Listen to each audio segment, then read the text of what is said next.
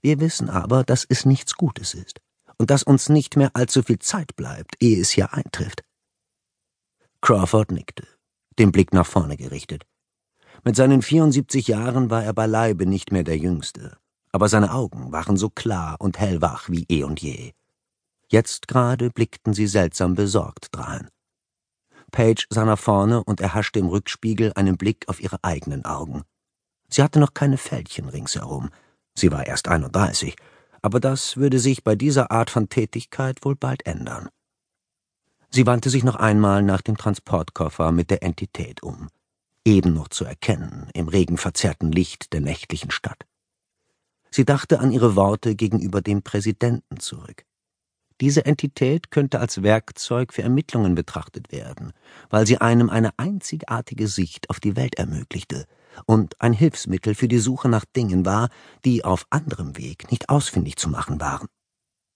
Jetzt waren sie bereits unterwegs, um sich auf die Suche zu machen nach Antworten auf die Fragen, die ihnen seit nicht ganz zwei Tagen Kopfzerbrechen bereiteten. Page dachte an Yuma in Arizona, die erste Station dieser Suche den ersten Ort, an dem sie die Entität einsetzen würden. Vielleicht würden sie ja schon dort auf die Indizien stoßen, die sie benötigten. Und vielleicht auch nicht. Vielleicht fand sich dort gar nichts. Überhaupt an keinem Ort. Page verdrängte den Gedanken mit aller Macht. Sie drehte sich wieder nach vorn und starrte durch die von Regentropfen überperlte Windschutzscheibe. Aus dem Augenwinkel bekam sie mit, wie Crawford sich ihr zuwandte, als wollte er etwas zu ihr sagen, aber dann hielt er unvermittelt inne und lauschte mit schräg gelegtem Kopf einem Geräusch nach. Page hörte es ebenfalls. Irgendwo vor ihnen. Durch die dick verstärkten Fensterscheiben des gepanzerten Geländewagens hörte es sich an wie das Geräusch einer Spielkarte in den Speichen eines Fahrrads. Page wusste es besser. Sie merkte, wie ihr Puls beschleunigte. Sie beugte sich vor, um am Fahrersitz vorbei nach vorne zu schauen, und gleich darauf geschah alles. Der Geländewagen vor ihnen bremste abrupt und versuchte noch auszuweichen. Zu spät. Er prallte gegen die Stoßstange des Fahrzeugs davor und geriet heftig ins Schleudern. Gleich darauf wurde Page vom grellen Licht seiner Scheinwerfer geblendet, während der Fahrer ihres eigenen Wagens das Steuerrad nach links herumriss ebenfalls zu spät. Der Aufprall war mit nichts zu vergleichen, was sie jemals erlebt hatte. Als hätte jemand einen Telegrafenmast genommen und ihn wie einen Baseballschläger mit voller Wucht von vorne gegen das Auto geschmettert. Ihr Sicherheitsgurt straffte sich so eng um ihren Oberkörper, dass ihr die Luft aus der Lunge gequetscht wurde und sie kurz Mühe hatte einzuatmen. Während sie heftig um Atem rang, merkte sie, wie sich die Welt unter ihr verschob.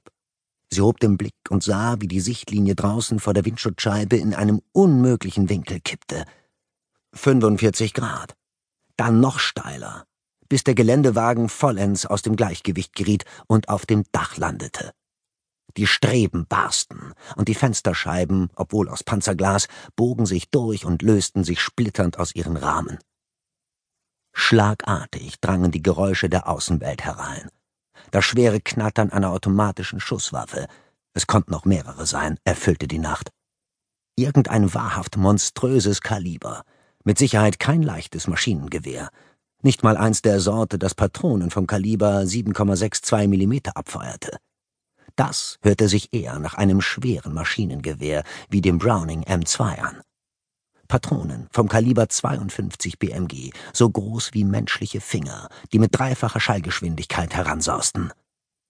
Page hing kopfüber in dem Sicherheitsgurt, der ihr nach wie vor die Luft abschnürte.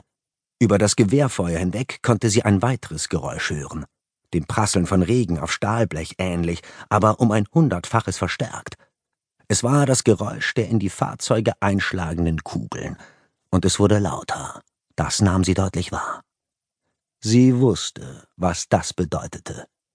Die Schützen bewegten sich an der Fahrzeugkolonne entlang und nahmen gründlich und methodisch einen Wagen nach dem anderen unter Beschuss. Page! Sie wandte den Kopf zur Seite. Crawford lag an der zerbeulten Wagentür. Sein Kopf war seltsam abgeknickt, gegen das Dach unter ihm gepresst. Er schien entschlossen, keine Angst zu haben. Er wusste, was bevorstand.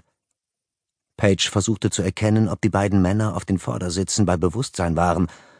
Unmöglich zu erkennen. Das Fahrzeug war so weit zusammengedrückt worden, dass die Kopflehnen vorne das Dach berührten, und zwischen den Sitzen konnte sie nur Dunkelheit sehen. Die Einschläge des MG-Feuers waren inzwischen dicht herangekommen, zerfetzten gerade das Fahrzeug direkt vor ihnen. Page wandte sich wieder Crawford zu. Sie wechselten einen Blick. Das war höchstwahrscheinlich ihr Abschied.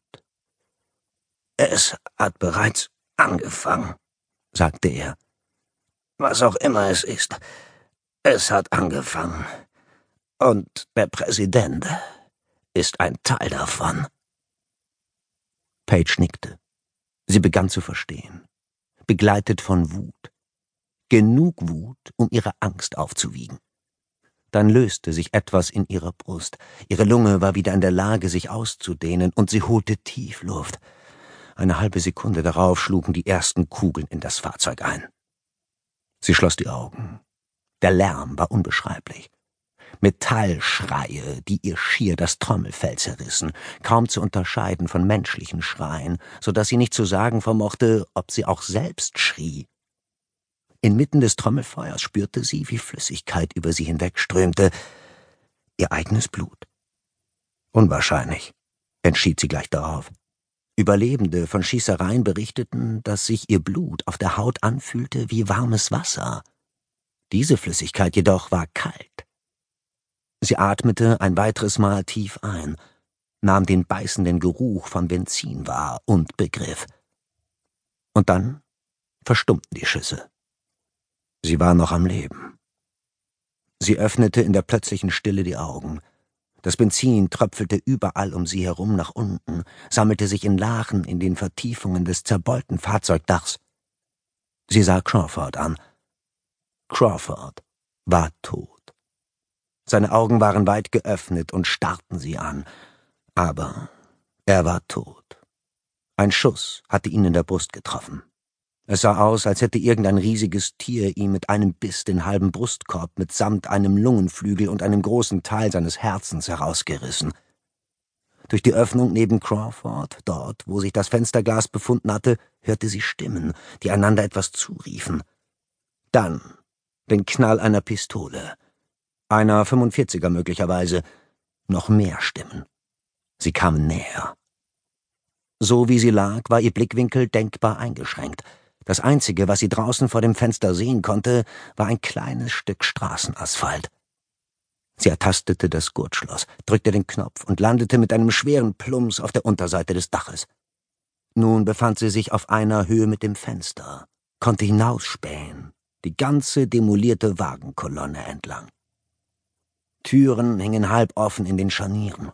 Aus einer ragte ein Arm, an dem Blut hinabrann und von den Fingern tropfte.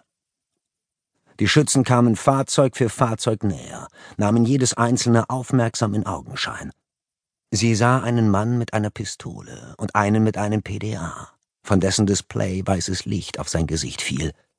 Die beiden bewegten sich von dem ersten zum zweiten Fahrzeug, wo sie stehen blieben und einen Insassen auf der Beifahrerseite musterten.